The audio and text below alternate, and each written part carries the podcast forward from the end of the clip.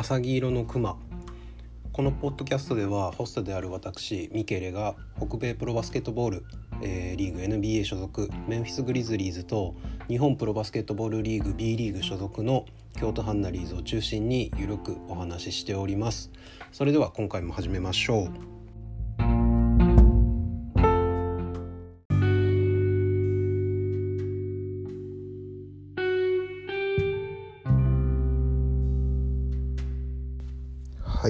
さんご無沙汰しております、えー、ミケレと申します、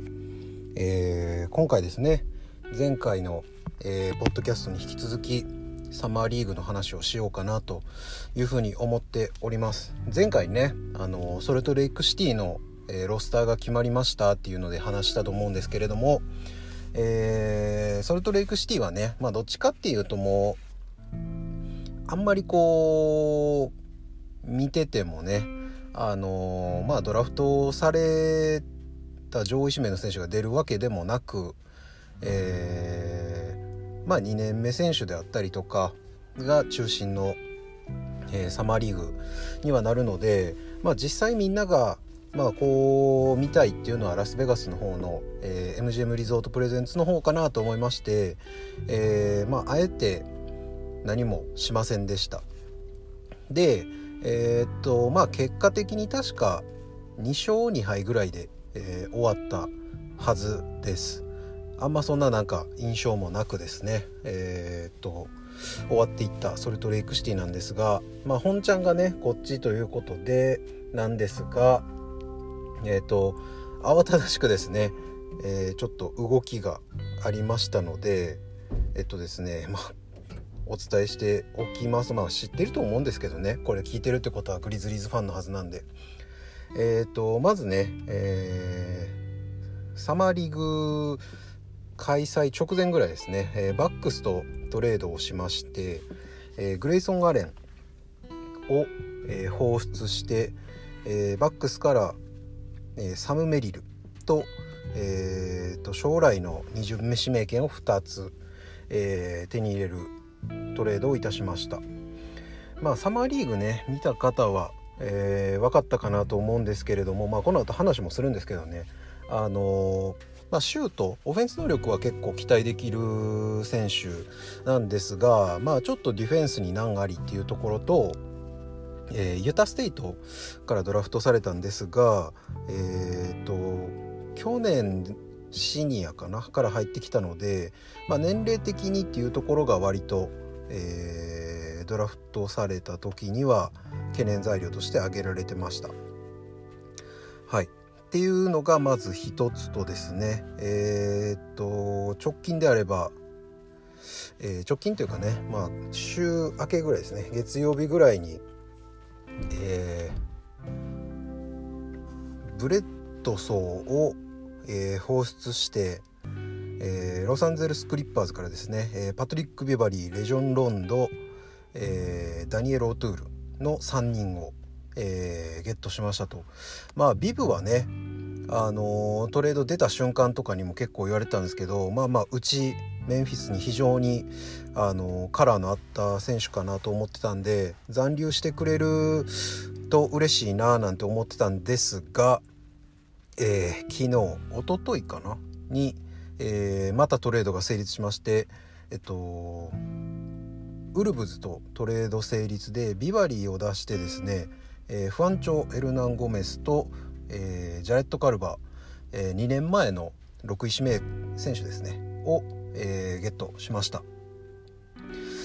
でまあこれに関してはまあまあフアンチョはね結構ローテーションにもえー、組み込んでいけるような選手かなっていうふうには思ってます。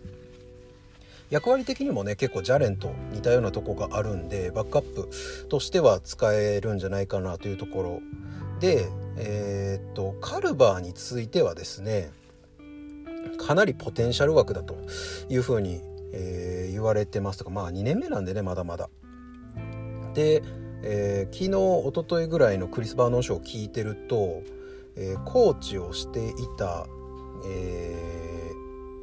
ー、人とですね話をしたことがあるらしく、えー、ポテンシャル的にはクリス・ミドルトンみたいになれるポテンシャルがあるというふうに言われておりました。なのでまあ育て方次第かなっていうところではあるんですけれども、えー、うまく育成できればかなりいいポテンシャルを持ったプレイヤーだなというふうに思っております。でドラフあとトレードこんなもんなんですけどまだ絶対動きあると思います。多分ロンドかタイヤスどっちかは絶対出ていくと思うんで。で昨日もえっ、ー、と現地サイトなんか見てると、えー、カイル・アンダーソンタイヤス・ジョーンズ、えー、ロンド、えもう一人。まあ誰かなんかこの辺は結構出ていっても仕方なさそう感が、えー、漂っておりました。まあただカイルはね残す気がしますがまあこのポイントガードのどっちかは出ていくんじゃないかなっていうふうに見てます。はい。で、えー、まあサマーリーグの話ですね。移ろうと思うんですが、えー、まず結果からですね、えー、お伝えするとえー、3勝2敗で、えー、計5試合を終えました。今年ね正直あのー、サマーリーグのフォーマットがいまいち分からなくてあのトーナメントとかもおそらくなかったんですよね。なんでなんかよく分からんまんまに5試合やって終わったっていう風な、えー、感じだったんですけど、えー、1試合目がネッツ2試合目がヒートえー、3試合目がキングス4試合目がブルーズ。で最終戦が、えー、クリッパーズという形の5試合でした。でえっ、ー、と1試合目2試合目、えネッツヒートまでは2年目選手中心にゲームをしてました、えティルマンベインコンチャーティリー、えマクダーモットかな。この辺が中心になってあとザイーヤとえー、30位で取ったアルダマ。この辺が、えー、プレーをしておりまして、えー、マイアミ戦はですね、えダブルオーバータイムのサドンデスゲームまでもつれたんですが、えヒートのマックス・ストゥルスにですね、えー、3を決められ敗戦と。まあぶっちゃけここは勝ったみたいなもんやったんですけど。ただ、えー、普通のグリズリーズと同じでリードを溶かすのには定評のあるグリズリーズというのが、えー、露呈してしまったサマーリーグかなというふうに見てました。でえー、っとまあちょっと数字あっていうかまあそれで3試合目4試合目からは、えー、ティルマンベインコンチャー、えー、ティリーまでかな。この4人が休みになって、えー、そこからですねえー、ザイーヤ・マクダーモット、えー、アルダマ、えー、サム・メリルか。この辺がメインでプレーするようになり、えー、シカゴ戦が終わると同時に最後の1試合は、えー、ティルマンベインコンチャティリーザイーヤマクダーモットアルダマ、えー、ここが軒並み欠場というか、まあ、DNP で、えー、最終戦はもうほぼほぼもう G リーグに行くであろう選手たちのえー、ゲームという風になってました。でまあスタッツ見ていくとですねネッツヒート、えー、この2試合に関して、えー、まあ、やはり2年目がねかなり、えー、活躍しておりました。まあ、ティルマンベインがね、えーとまあ、2試合平均で出してるんであれなんですけど、えティルマンが29.5分ほぼほぼ30分ですね。まあサマーリーグ40分なんであれなんですけど。えー、ティルマンが29.5分ベインも29.5分両方出場してるんですが、えー、ティルマン14.5点、えー、1.0オフェンスリバウンド、えー、5.0ディフェンスリバウンドの6リバウンド、えー、7アシスト2スティール1.5ブロック、えー、フィールドゴールのアテンプト11本に対して5本成功の45.5%、えー、スリーが3.5本中1本の、えー、28.6%えー、フリースロー3.5本あ6.5本アテンプトの3.5本53.8%、えー、2.5ターンオーバーというふうなところで、えー、っとかなりねボールを持たせる、えー、シフトを組んでた部分もあったと思うんですけどこの7アシストっていうのはかなり光ったなというふうに思います。えー、オンボールで、えーまあ、ハンドオフのパスやら何やらを駆使してですね、えー、ここまでアシスト伸ばせたのは大きかったなというふうに思います。で、えー、残念ながらですね、えー、サマーリーグファーストセカンド両方とも選ばれなかったんですけれども、えー、大エースベインが降臨したというふうにメンフィス界隈では、え、騒がれております。え、24得点ですね、えー、3.5ディフェンシブリバウンド、えー、で3.5ディフェンシブリバウンドあリバウンド。で4アシスト1スティール0ブロックなんですがこっからが結構えぐくて、えー、フィールドゴールアテンプト15.5本に対して7.5本成功の48.4%まあまあここはこんなもんかなってとこですね。で次ですね。えー、スリーポイントアテンプト6.5本に対して4.5本決めた69.2%スリーポイント決めてます。えー、まあ2試合だけなんであれかもしれないですけど、まあ、これは相当仕上がってるなっていう風に感じます。で逆にフリースロー6本中4.5本の75%っていうのがなかなかいただけないなっていう風に思うんですけど、えー、まあ G, G リーグとかルーキーぐらいなんであれかもしれないですけどこのえー、ベインの69.2%は結構期待していいのかなっていうふうに、えー、見てます。で、えー、まああと目立ったスタッツ残してるプレイヤーっていうところで言うと、えー、コンチャーが30.5分出て、えー、リバウンド12本っていうなかなか、えー、フォワードにはフォワードっていうかもうほぼガードぐらいのサイズなんですけどね、えー、想像できないような、えー、スタッツを残してます。まあ、得点がね7.5、えー、でリバウンドが12アシスト5ブロック1、まあ、スティール0.5、えー、まあまあまあまあで50まあ、3が25%フリースローも50っていうところで、まあ、いただけない部分も多いんですけどやっぱリバウンドの強さにはかなり定評があるなっていうふうに、え感じてます。でまあティリーもね結構効率よく、えー、やってまして22分出て14.5ポイント、えー、リバウンド3.5アシスト1.5、えー、スティール1.5ブロック0.5、えー、フィールドゴール40%、えー、350%7 本打ってねベインより打って、えー、3.5本決めた50%決めてますね。まあ、この辺もまあまあ、えー、外から打てるプレイヤーとしてはなかなか、えー、センターまあ、パワーフォワードかなと思うんですけどはいいかなというところですね。でやっぱ、えー、っと1年もうねあのプロを経験してる選手たち、まあ、マクダーモットもメリルもそうですけどこの辺はやっぱ光りましたね。あのメリルはもう正直このあのロスター生粋のポイントガードがいないのでうんまあボールハンドラーが誰をやる誰がやるのかなっていうところで、まあ、1試合目2試合目はベインがやってたんですが、まあ、コンチャーとかがやってたりもしたんですけど、えー、2試3試合目ぐらいからメリルがやり始めてですね、えー、11.3ポイント4.8リバウンド3.3アシスト1.0スティール。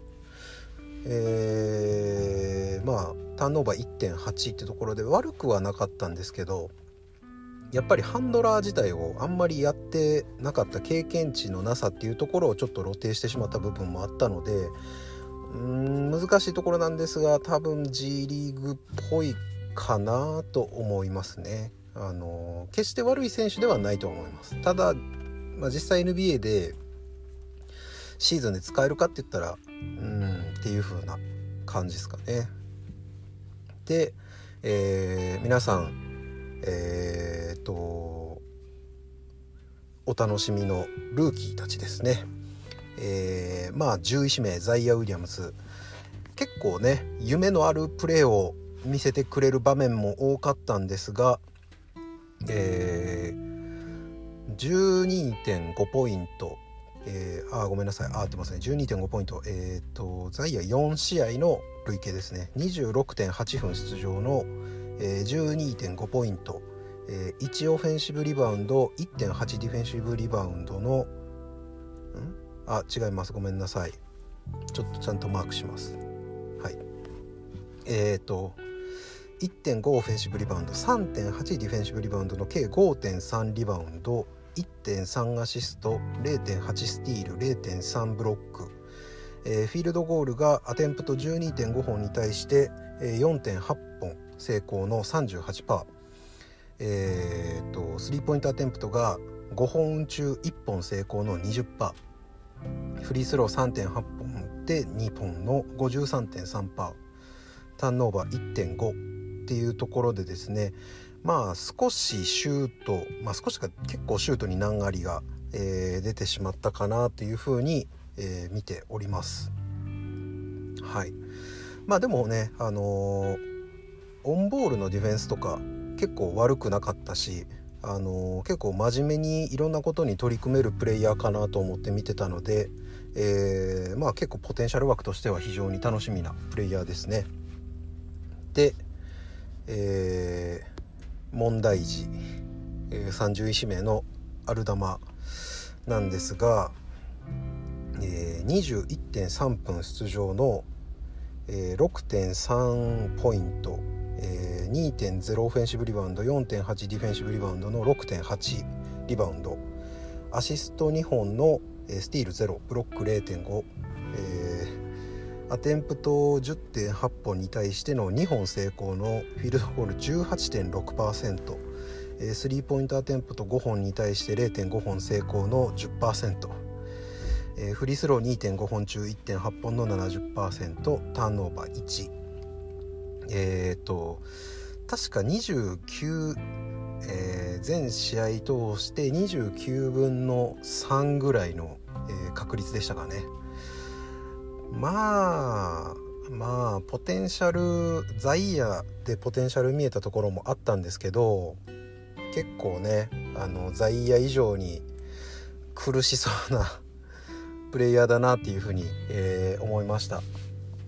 でなんかえっとスペインバスケの、えー、に詳しいツイッターの方が、あのー、ツイートされてたんですけどもともとなんかサイズがちっちゃくてウイングをやってたみたいな感じなのでどっちかっていうとオールラウンダー系の、あのー、選手として使っていくのか何なのかっていう風な気がしてるんです。まあアシストはね結構あのちょっと余計なねあのおしゃれパスみたいなのが目立ったんでそっちに目が行きがちだったんですけどなんかたまにこうたまにというか結構ビハインド・ザ・バックでパスしたりとかリスキーなパスが結構多かったんでまあまあ通ってたんで良かったもののこれ実際 NBA のシーズンで使えるかって言ったら結構怪しいかなっていう風に見てます。もうとりあえずでもシュートがねまあザイヤもアルダマも決まんないとまあ使い物にならない気はするんでここを要、えー、練習というかねあの伸ばしてくれたらなというふうに見てます。はい、でえー、っとこのサマーリーグで個人的にかなり僕個人のえー、っと評価というか見ててよかったなと思うのは、えー、オリビエ・サーっていう選手なんですけど、まあ、センターパワーフォワードセンターみたいな感じで、えー、3年間ウェイクフォレストで、えー、トランスファーして4年生だけケンタッキーだったんですけど、まあ、去年ね、あのー大学バスケ詳しい方ご存知だと思うんですけどデュークとか、えー、ケンタッキーとかいわゆる名門校が軒並みちょっと弱かったんですよね。なんであんまりこう目立たなかったんですけどこのサーっていう選手もともとえっ、ー、とインスピ？あのフランスの多分そういう、まあ、パーカーの施設出身だと思うんですけどえっ、ー、とかなりね能力高くてえっ、ー、と個人的に見てて、えー、真面目にリムランできて、えー、ディフェンスも結構頑張れる。なんでえっ、とちょっとスケールの小さいゴベアみたいな選手になれるんじゃないかなっていう風にちょっと感じる部分があって彼をね是非 2way もしくは、えー、エグジビット10とかで囲んどいてほしいなっていうふうに思います。結構この、えーと、サマーリーグのロスターサイズがなくてえっ、ー、とポイントガードがいないプラスサイズもない、えー、サイズのあるセンターがいないっていうところでえー、まあ、ビッグマンに結構やられる部分とかリムを守れない部分が多かった印象なんですけどこのサーの時間帯は結構ねその、えー、リムランで速攻を走れるセンターがいて、えー、高さがあるんでブロックも、え結構期待できるみたいなところもあったんで、え非常にいいなと思ってました。でスタッツもえーと、4試合多分出てるんですよね、えー、ちょっと待ってください、うん、4試合出てて、えー、15.5分10.8ポイント、えー、3.3オフェンシブリバウンド3.8ディフェンシブリバウンド7.1本。で、えー、アシスト1.5本の、えー、スティール0.3ブロック0.3、えー、フィールドゴールアテンプト5.8本に対して4本成功の69.6%、えー、3はねまあ多分ショットクロックギリギリで打たないといけないっていうのが1本あったぐらいで、えー、まあ1本も決まってないんで0パー。でフリースロー3.8本分3.8分の2.873.3パーの、えー、1.8ターンオーバー。上々かなと。まだだいぶ線は細いんでどうかなとは思うんですけど育てようによっては結構期待できそうな、えー、感じですね。でえー、あと多分グリズリーズファンのですね心をわしづかみしたのは、えー、僕がずっと多分前のソルトレイクシティのあれでも言ってたんですけど、えー、E ポンズあの YVES って書いて、えー、なぜか E って読むらしいですね。あれはちょっと、えー、びっくりですね。発音できないです、えー、ディフェンスえーと、テネシーでね、えー、やっててディフェンシブプレイヤー・オブ・ザ・イヤー取りましたって言ってた選手なんですけどまあ定評の通りですね身体能力が恐ろしく高い、えー、プレイヤーでした。で、えーと、ポンズいろいろ調べてみるとですねえっ、ー、とちょっと面白い情報を見つけまして、えー、今年のですねえっ、ー、とドラフトコンバインの結果なんですけど、えー、スタンディングバーティカルリープ、えー、垂直跳びですね。助走なしがえー、っとラプターズに4位で指名されたスコッティ・バーンズが36フィートで1位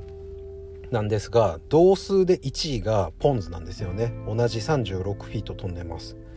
でマックスバーティカル。多分これ、えーと、垂直じゃなくてえっと助走つけてかなが42.5フィートで、えー、ポンズが1位。で、えー、スコッティ・ルイスとか、えー、ジョー・ウィスカンプかな、えー、サンズのあスパーズの選手か。とかも、えー、が下にいるって感じなんですけど参考までに去年のえっ、と今年？去年か。去年スラムダンクコンテストにも出てたえっとペイサーズのカシウス・スタンリー、えー、デュークの選手でしたね。確か。が44インチか飛んでるっていうところで44インチでかなりえっ、ー、と飛べてるところとまあ1.5インチ差ぐらいなんでえっ、ー、とそれなりに身体能力高いと。でえっ、ー、と一応さっき言ってたのに加えてですねえっ、とスコッティ・バーンズがスタンディングリーチ9フィートあるんですよ。約274センチ。でザイヤが270フィ、えー、278フィート10インチで270センチ。でポンズが8.8の268センチなんですけど腕の長さがだいたい6センチぐらい差があるにもかかわらずポンズの方が飛ぶという風なところで身体能力の高さねかなり評価、えー、できたかなと思います。で、えー、ポンズねあのハイライトブロックがかなり多かったんでダンクブロックやらチェイスダウンやら、えー、まあいろいろ盛り上げるプレイヤーとしては非常にいいなと思って見てました。やっぱねなんかトニー・アレンみたいな気質を感じる部分もあったんで彼もねなんか使いどころによっては結構面白いプレイヤーになるんじゃないかなというふうに思います。はい。であとはソニー・ウィームあ、えーとロメオ・ウィームズ。デポールのウイングですね。彼も非常にアグレッシブなディフェンスが評価できるなというふうに見てました。えー、っとっ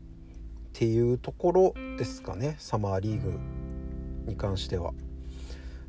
でちょっとねサマーリーグ以外にもなんか面白いこと話できたらなっていうふうにえー、と見てたんですがいろいろちょっとね、えー、調べてきました。えー、コンチャについてなんですがえっ、となんとかデーみたいなあるじゃないですか。あのー、コービーデーみたいな8月24日はコービーデーみたいなとかあると思うんですけど各大学にもそういうえシステムが、まあ、あるところもあるんですけど実はコンチャ母校に、えー、ジョン・コンチャーデーというものがあるらしくですねえー、っと2019年3月28日、えー、コンチャはパデュー大学フォートウェイン校っていうとこ出身なんですけどその日が、えー、ジョン・コンチャーデーとして、えー、と歴史に残ってるそうです。えー、っとねまあまああんまり グリズリーズではまあ目立たないっていう言い方悪いですけどまだそこまで、えー、まあスタメンとかで出るような選手ではないにしてもこういう風なジョン・コンチャーデっていうのがあるぐらい、えー、母校では結構ヒーロー扱いされてるようです。はい、でえー、っとザイーヤなんですけど、えー、今ですねえー、まあ皆さんこう見ていただくと分かると思うんですけどかなり線が細いっていうのは分かるかなと思います。でそこでですね今現在、えー、5,000キロカロリーダイエットっていうのを行っているらしく、えー、2時間ごとに食事をしているそうです。明らかに、えー、体重が足りないっていうところで体重を増やすための、えーまあ、ダイエットというかデブエットなんですけどを行っているそうです。えー始めた当初は体が受け付けなくて量を、えーと、結構は戻す吐いてた部分もあったんですけど少しずつ、えー、慣れてきたところもあるそうなので、えー、こういったところにも非常に前向きに取り組める取り組めるですね姿勢っていうのは、えー、非常に評価できるものかなというふうに、え感じております。でそのザイヤもともとずっとバスケをやってたかっていうと、えー、実はですね3歳から7歳までは、えー、サッカーをしてたそうです。えー、なんですけど、えー、ボールが全然自分のところに回ってこないことに飽きちゃってやめたっていう風なすごく、えー、子供っぽいいい面白い、えー、理由でですね、えー、やめているそうです。でそこからはずっと、えー、バスケに集中しているとのことなんですがえー、っとまあまあそれぐらいですかね。いろいろ集めてきた中で。えー、っと。ですね。えー、ちょっとね久しぶりなんでいろいろ段取り手間取ってるんですが。えっ、とまあっていうところでですね。えー、明日ですね。えースケジュール。来シーズン。来シーズン今シーズンで言えば来シーズン。今シーズンのスケジュールが、えー、出るそうです。残念ながら、えー、クリスマスゲームやったりとか、えー、開幕日の試合なんてものは、え、なかったんですけれどもなんでかなと思いますね。あのウォリアーズとねうちのあの激闘のプレイインを見てたら確実にえー、ナショナルテレビテレバイズドゲームになってもいいのになと思うんですけど、まあ、まだまだこれからのチームっていうところで仕方ないのかなっていうふうに思っております。はいでまあねまたなんかトレードとか動きあったら話したいなと思うんですけれども、まあ、是非ね、あのー、皆さんのご意見ご感想等々も「えー、ハッシュタグ詐欺熊」でつぶやいていただけると非常にえー、僕の励みになりますので、まあ、よろしければ、えー、そういうのもいただければなというふうに思っております。はい、では30分ぐらいですので、えー、こんなところで終了したいと思います。ではでは See you guys in the next one. バイバイ